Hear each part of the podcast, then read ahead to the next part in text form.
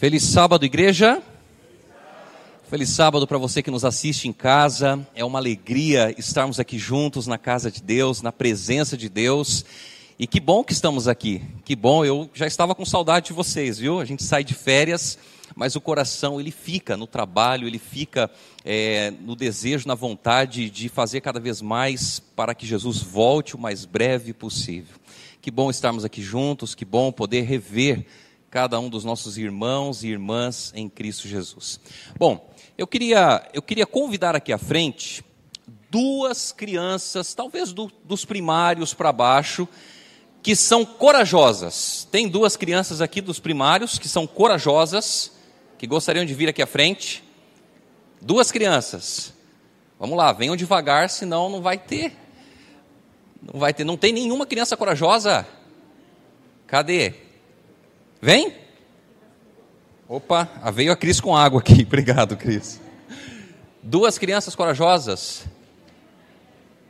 Eu vou dar, eu vou dar uma dica para você, viu? Vai ter um presente se você vier, ok? Hã? Só pode criança. Eu falei, eu falei para Rebeca, eu falei, Rebeca, você não vai, tá? Porque se eu falar, ela vai ser a primeira a vir. Ok, temos aqui um corajoso. Pode vir, pode vir. Cadê? Mais um, uma menina. Tem uma menina corajosa aqui? Tem?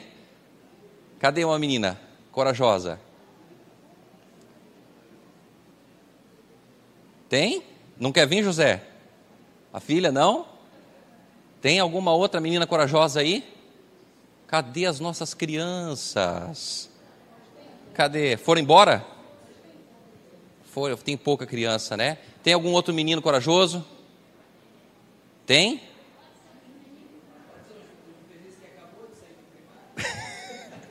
Pode, vem, Juvenis, vem. Vem aqui, vamos, vamos ficar aqui desse ladinho aqui. Deixa eu perguntar. O Gabriel, tudo bem, Gabriel? Tudo, tudo bem. Como você chama? Anthony. É o Anthony e o Gabriel. Quantos anos você tem, Gabriel? Dez. Vou fazer, vou fazer dez. Vai fazer dez. E você, Anthony? Quantos anos você tem? Cinco. Cinco anos. Deixa eu fazer uma pergunta para você, Anthony. Você gosta de ganhar presente? Sim. Sim? E você, Gabriel? Adoro. Ô, Anthony, deixa eu fazer uma pergunta para você. Você gosta de ganhar que tipo de presente? Brinquedos ou roupa? Brinquedo. Tem certeza? Por que, que você gosta de brinquedo? Porque eu brinco. Ah, porque eu brinco. E você, Gabriel, você gosta de ganhar brinquedo ou roupa? Roupa. Roupa? Olha, tem certeza? Sim. E se aparecer aquele brinquedo todo bonito, todo digital, todo. Você... um PlayStation 5. Você prefere um PlayStation 5 ou roupa? Aí eu compro o PlayStation 5. tá certo. Então deixa eu fazer uma outra pergunta para vocês dois aqui. Ok? Vocês gostam de dar presentes? Gosta, Anthony, de dar presente para algum amiguinho? Sim. E você, Gabriel? Eu gosto também. Tem certeza? Ok, ok. Então eu vou fazer o seguinte agora, tá? Vou fazer o seguinte aqui. Eu vou te dar um presente, Anthony. Você quer um presente? Sim? Sim. Tem certeza? Absoluta? Ok, eu vou dar um presente para o Anthony, tá bom? Vamos ver se ele vai gostar. Vamos ver se ele vai gostar desse presente. Você gosta desse presente? Gosta? Você quer? É seu. Gostou? Sim. Você disse que você gosta de dar presente, não gosta? Gosta ou não gosta? Você pode dar o seu presente pro, pro Gabriel?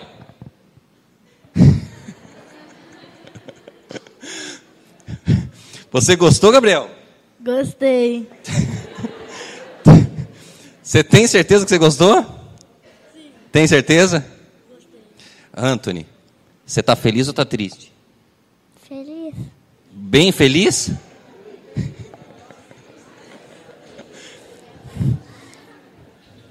Tá aqui um presente para você também. Vamos dar uma saudação para os dois? Obrigado, viu? Obrigado pela participação de vocês. Queridos, todos nós gostamos de ganhar presentes, não gostamos? Gostamos de ganhar presente, é bom demais. E dar presentes também é muito bom. Mas a Bíblia nos ensina a respeito do maior presente que nós podemos ter, independentemente da fase da vida que nós estamos. E eu queria convidar você a abrir comigo a sua Bíblia no livro de Filipenses, livro de Filipenses, no capítulo no capítulo 1, Filipenses capítulo 1.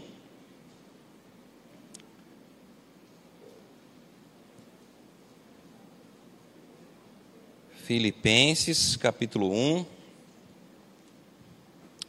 Nós vamos ler o verso 19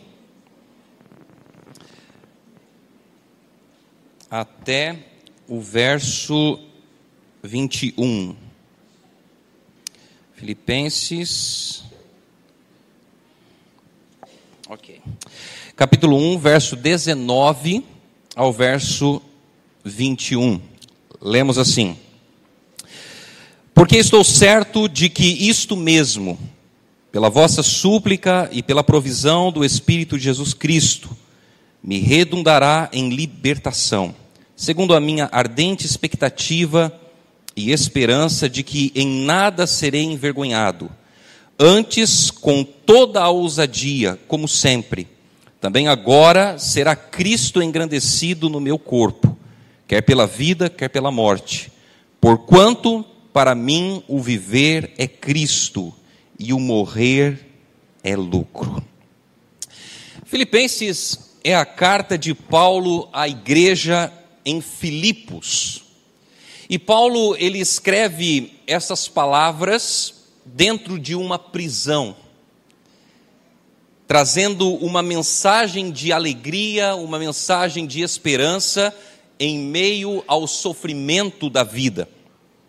Para muitos autores, a carta de Paulo aos Filipenses é uma carta encantadora, uma carta muito bonita, uma carta muito alegre e nós podemos perceber isso quando nós lemos a carta aos Filipenses. E essa carta ela tem sido chamada de duas formas, de duas maneiras. Primeiro, a carta das coisas excelentes. E segundo, a carta da alegria. Paulo ele estava confiante no Senhor. E por isso ele expressou todo o seu ânimo, incentivando os filipenses a desenvolverem em parceria com o Espírito Santo esse aspecto do fruto espiritual, a alegria cristã. E no verso que nós lemos, nos versos que nós lemos, nós percebemos no verso no verso 21 o apóstolo Paulo dizendo: "Porquanto para mim o viver é Cristo e o morrer é lucro". Nós temos aqui a filosofia de vida do apóstolo Paulo, o objetivo da sua vida, a finalidade da sua vida. E ele enfatiza: para mim o viver é Cristo. E esta, queridos irmãos, é uma declaração tremenda. Ele estava dizendo: Olha, eu vivo para Jesus, a minha vida só faz sentido com Jesus. Para mim, o viver é Cristo. Este era o objetivo da vida do apóstolo Paulo. O meu viver é para Cristo. E enquanto ele estava vivo, ele queria viver para Jesus Cristo. Ele queria honrar e exaltar Jesus Cristo. Ele queria anunciar Jesus Cristo. E ele, obviamente, alcançou esse objetivo. Mas eu pergunto para você: o que seria viver para Jesus? O que seria colocar a sua vida inteiramente nas mãos de Jesus? No mundo em que nós vivemos, muitas vezes, nós estamos limitados às coisas deste mundo.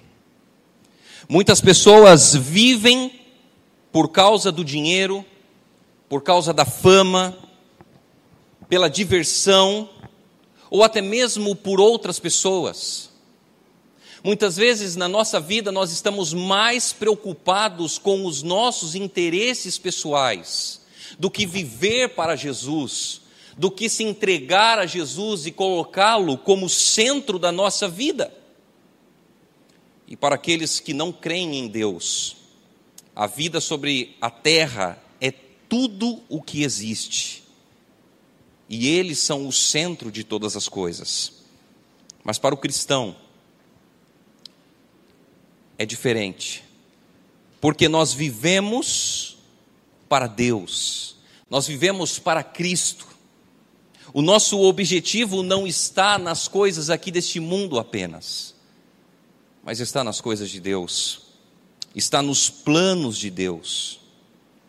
E é muito comum vermos pessoas desesperadas, porque infelizmente, em vez de confiarem em Deus, em vez de colocarem a vida nas mãos de Deus, em vez de dependerem de Deus, colocam a sua vida como prioridade, colocam as suas necessidades como as coisas mais importantes do mundo e se esquecem de Deus. Muitos estão buscando o prazer, o prestígio.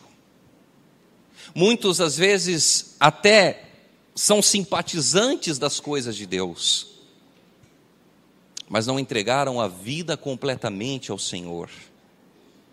E queridos, por mais que buscamos coisas temporais e terrenas, elas nunca poderão nos satisfazer. Porque Deus ele pôs a eternidade no coração do homem, e nós estaremos satisfeitos quando Deus fizer parte da nossa vida. Se Deus ele não estiver no centro da nossa vida, se Deus não for a nossa prioridade, se as coisas de Deus não forem essenciais para nós, nós nunca estaremos satisfeitos. E é comum hoje as pessoas estarem buscando a satisfação nos prazeres desse mundo, mas são satisfações momentâneas, passageiras. O ser humano sem Deus, está fadado ao fracasso. Sabe por quê? Porque nós precisamos de Deus em nossa vida. E o objetivo do apóstolo Paulo, a fidelidade da sua vida, era para Jesus. Ele entendia que a sua vida era para Jesus, ele entendia que ele pertencia a Cristo Jesus. E nós também precisamos, todos os dias, colocar as coisas de Deus como prioridade na nossa vida. Agora, o verso que nós lemos menciona o que? Que para Paulo o viver é Cristo e o morrer é lucro. Eu pergunto para você: será que pode haver algum lucro em morrer? O que, que você acha? Será que nós podemos ter algum lucro em morrer? Algumas pessoas podem dizer assim, pastor, em alguns casos, quando a pessoa está muito doente, está sofrendo muito, ela descansa no Senhor e acaba sendo, de certa forma, um conforto o descanso. E sim, realmente é. Mas nenhum de nós queremos morrer.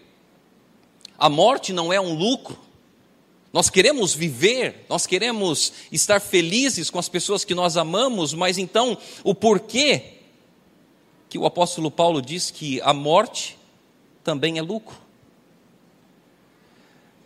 A morte ela sempre envolve algum tipo de perda. Sempre envolve para aqueles que estão vivos, OK? E para os filhos e filhas de Deus, envolve a perda de muitos prazeres puros da vida. A pessoa não vai viver mais, morreu, acabou. Mas a afirmação de Paulo não é uma afirmação de uma pessoa pessimista que diz não vale a pena viver. Não é a de uma pessoa que está desgastada, que superou a própria sensação de prazer. E tampouco é a sensação de um homem cansado de tanto trabalho e ansioso por terminar as provações e as perseguições. Paulo, ele possuía simpatias humanas, sinceras. E ele entrou com o coração aberto para fazer a obra de Deus, para viver uma vida verdadeiramente cristã. Mas a, a declaração de Paulo ela trata de um tema mais elevado do que as suas próprias perspectivas. Ele se preocupa em ampliar a Cristo, em mostrar que Cristo é o maior lucro, que Cristo é o que nós temos de mais importante nesta vida.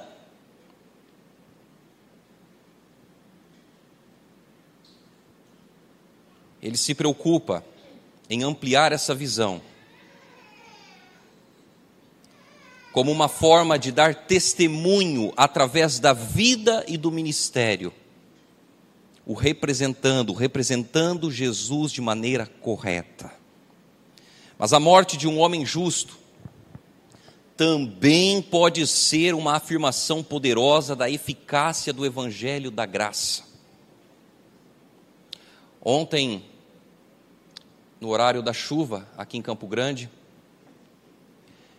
eu estive fazendo um funeral de um irmão de uma das nossas igrejas que veio a falecer. E sempre quando nós fazemos um culto fúnebre, quando uma pessoa que temia ao Senhor, uma pessoa que viveu para Deus, morre, nós temos a oportunidade de testemunhar da esperança que temos no coração.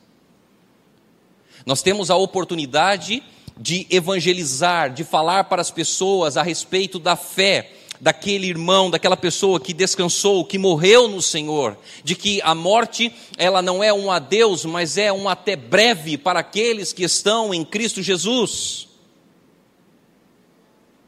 A morte do justo também é um testemunho a favor de Cristo Jesus.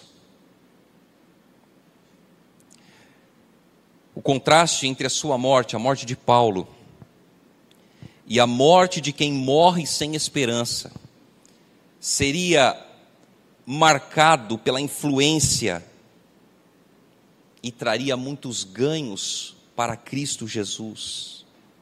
Os corações seriam tocados e suavizados pela serena certeza e confiança daquele cuja confiança está completamente em seu Deus, mesmo na hora da sua morte. Você sabe que o apóstolo Paulo, ele escreveu esses versos dentro de uma prisão. Ele estava preso. Ele sabia que a sua morte se aproximava.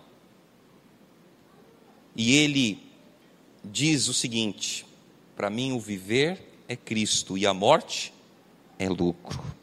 O sentido do texto não é exatamente esse que nós lemos, como se a morte ela fosse um lucro. Mas o sentido do texto é que Cristo, ele é lucro tanto na vida quanto na morte. Ou seja, viver para Cristo e morrer em Cristo é o maior lucro que nós podemos ter. Paulo não estava dizendo que a morte é um lucro, que a morte é uma coisa boa. Não, ele estava dizendo o seguinte: tanto na vida quanto é, na morte, se nós tivermos Cristo Jesus na nossa vida, isto é o maior lucro que nós podemos ter. Esta é a maior recompensa que nós podemos ter na nossa vida. A expressão de Paulo era que se ele vive ou morre possuindo Cristo, ele tem ambas as coisas como lucro, como lucro. E é maravilhoso, queridos irmãos, entender que a palavra de Deus também alcança o nosso coração hoje. Quais são os prêmios que você almeja na sua vida? Quais são os sonhos que você tem na sua mente para realizar? Quais são as prioridades que você coloca na sua vida, no seu dia a dia, no seu cotidiano? Quais são as coisas que você tem se apegado nessa vida?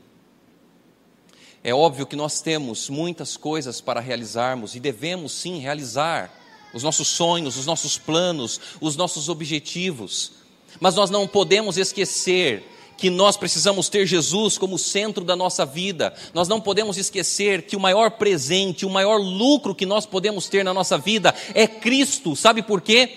Porque todas as coisas são passageiras, todas as coisas não fazem sentido se nós não estivermos seguros nas mãos de Cristo Jesus. Paulo estava dizendo: mesmo que o pior venha acontecer, se eu tiver Cristo na minha vida, isto é lucro. E é por isso que o cristão ele deve viver feliz. É por isso que a alegria ela precisa predominar na nossa vida todos os dias. Nós não podemos deixar levar pelas circunstâncias, pelas situações que muitas vezes nós enfrentamos. Mas nós precisamos olhar para Jesus e Jesus precisa ser a nossa maior alegria, a nossa maior esperança. Jesus precisa ser a nossa maior motivação de estarmos na igreja nos dias de culto. Jesus precisa ser a nossa maior motivação para pregarmos o Evangelho, para falarmos do amor de Jesus para as pessoas. Porque esse mundo um dia vai terminar, um dia as coisas desse mundo vão acabar. E a nossa maior recompensa, ela precisa ser Jesus Cristo. O foco do apóstolo não está nos acontecimentos da vida. Ele estava aprisionado. Ele sabia que a sua sentença estava perto, que ele seria morto. Mas ele não estava preocupado com a situação do momento. Será que as coisas estão dando certo ou errado na sua vida? Será que os milagres que você tem pedido para Deus não têm acontecido ou têm acontecido? Será que talvez você já não encontra mais caminho, você já não encontra mais uma solução para os problemas da sua vida? Enquanto nós estivermos aqui neste mundo, nós vamos passar por tribulações, vamos passar por lutas, vamos passar por dificuldades, mas nós não podemos perder o ânimo. Nós não podemos olhar para as situações da vida e pensar onde Deus está. Nós não podemos passar por problemas e muitas vezes colocar a culpa dos nossos problemas em Jesus. Mas nós precisamos olhar para Cristo e dizer: Senhor, a minha vida é para o Senhor. Senhor, tudo que eu sou é para o Senhor, tudo que eu tenho é para o Senhor, o meu coração, a minha vida, querido Deus, está nas tuas mãos. Para mim, o viver é Cristo e esse deve ser o alvo da nossa vida, esse deve ser o nosso maior objetivo. Nós precisamos viver para Jesus, porque esta é a maior recompensa que nós podemos ter, mas não é somente viver, é morrer também por Jesus. Viver ou morrer por Jesus é lucro. Sabe por quê? Porque nós temos uma esperança.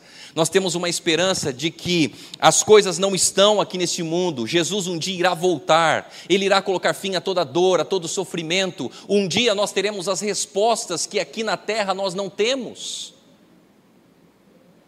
Nós iremos viver eternamente felizes ao lado de Cristo Jesus mas você não tem como viver para Jesus.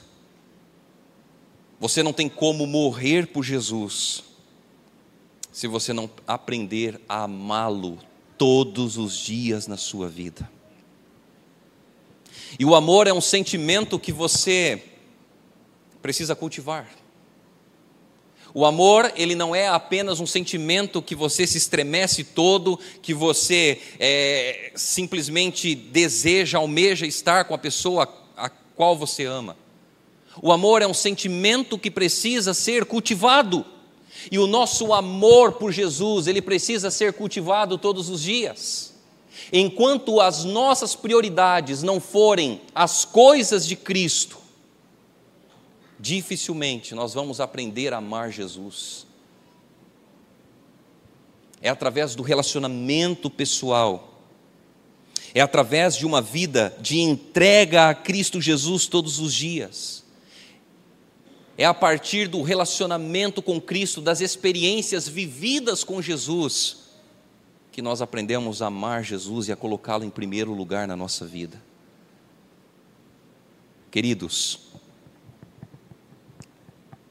o objetivo da vida do apóstolo Paulo era viver para Jesus. E o prêmio da vida do apóstolo Paulo era Jesus. Será que nós estamos buscando recompensas aqui nessa terra?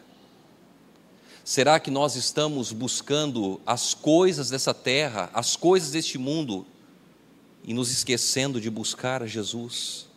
Nos esquecendo de viver para Jesus e de colocá-lo como centro da nossa vida? Quais são os seus planos para esse novo ano? Quais são as suas metas para esse novo ano? Todos nós fazemos planos, fazemos metas, isso é normal.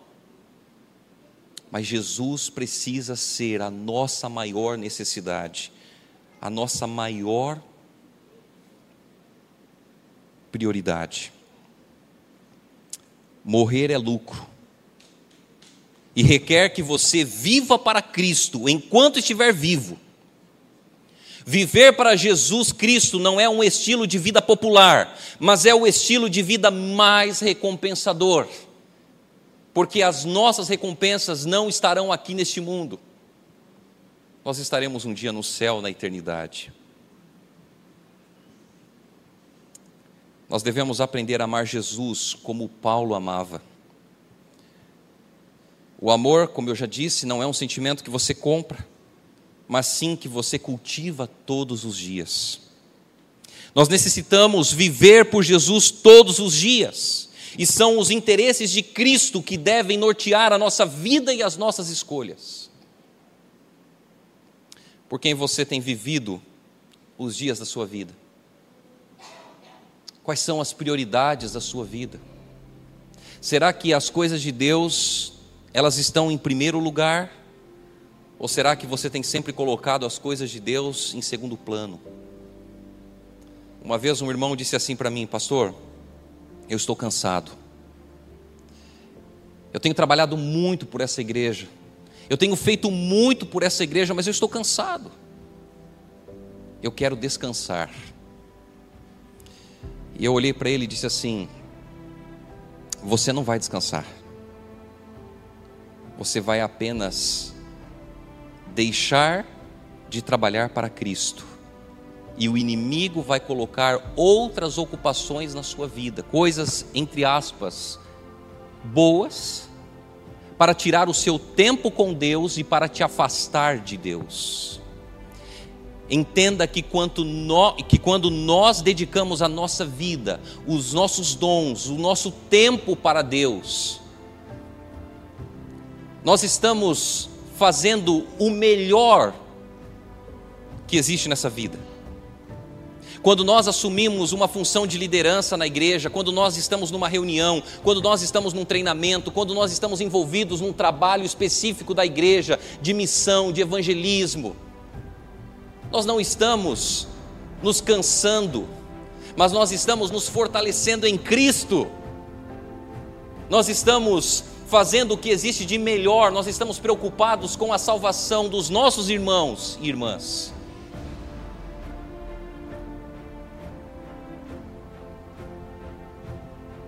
Não viva os dias da sua vida sem colocar Deus como prioridade. Não viva a vida como se Deus ele fosse apenas alguém que você aciona nas suas maiores necessidades. Viva para Deus, como se Ele fosse para você o que existe de mais importante e vital para a sua vida. Ellen White tem uma citação no livro Parábolas de Jesus, na página 17, que diz assim: Cristo requer a entrega sem reservas o serviço não dividido. Olha que interessante. Cristo requer a entrega sem reservas, o serviço não dividido. Exige o coração, a mente, o intelecto e as forças. O eu não deve ser acariciado. Quem vive para si mesmo não é cristão. Nós precisamos viver para Cristo. todos os dias da nossa vida. Quer vivamos ou morramos, somos de Jesus. A vida ou a morte, não importa, nós vivemos para Cristo. Esse precisa ser o nosso maior desejo, o nosso maior objetivo, todos os dias na nossa vida. Jesus tem que ser o centro. Precisamos aprender a amar a Cristo. E esse amor ele precisa ser cultivado todos os dias. E você vai cultivá-lo em todos os momentos da sua vida, nos momentos bons e nos momentos difíceis. Você vai sentir Jesus perto de você cada vez mais. Que Deus nos abençoe, queridos irmãos, e que o nosso maior lucro, o nosso maior presente, seja sempre Jesus em nossa vida. Amém.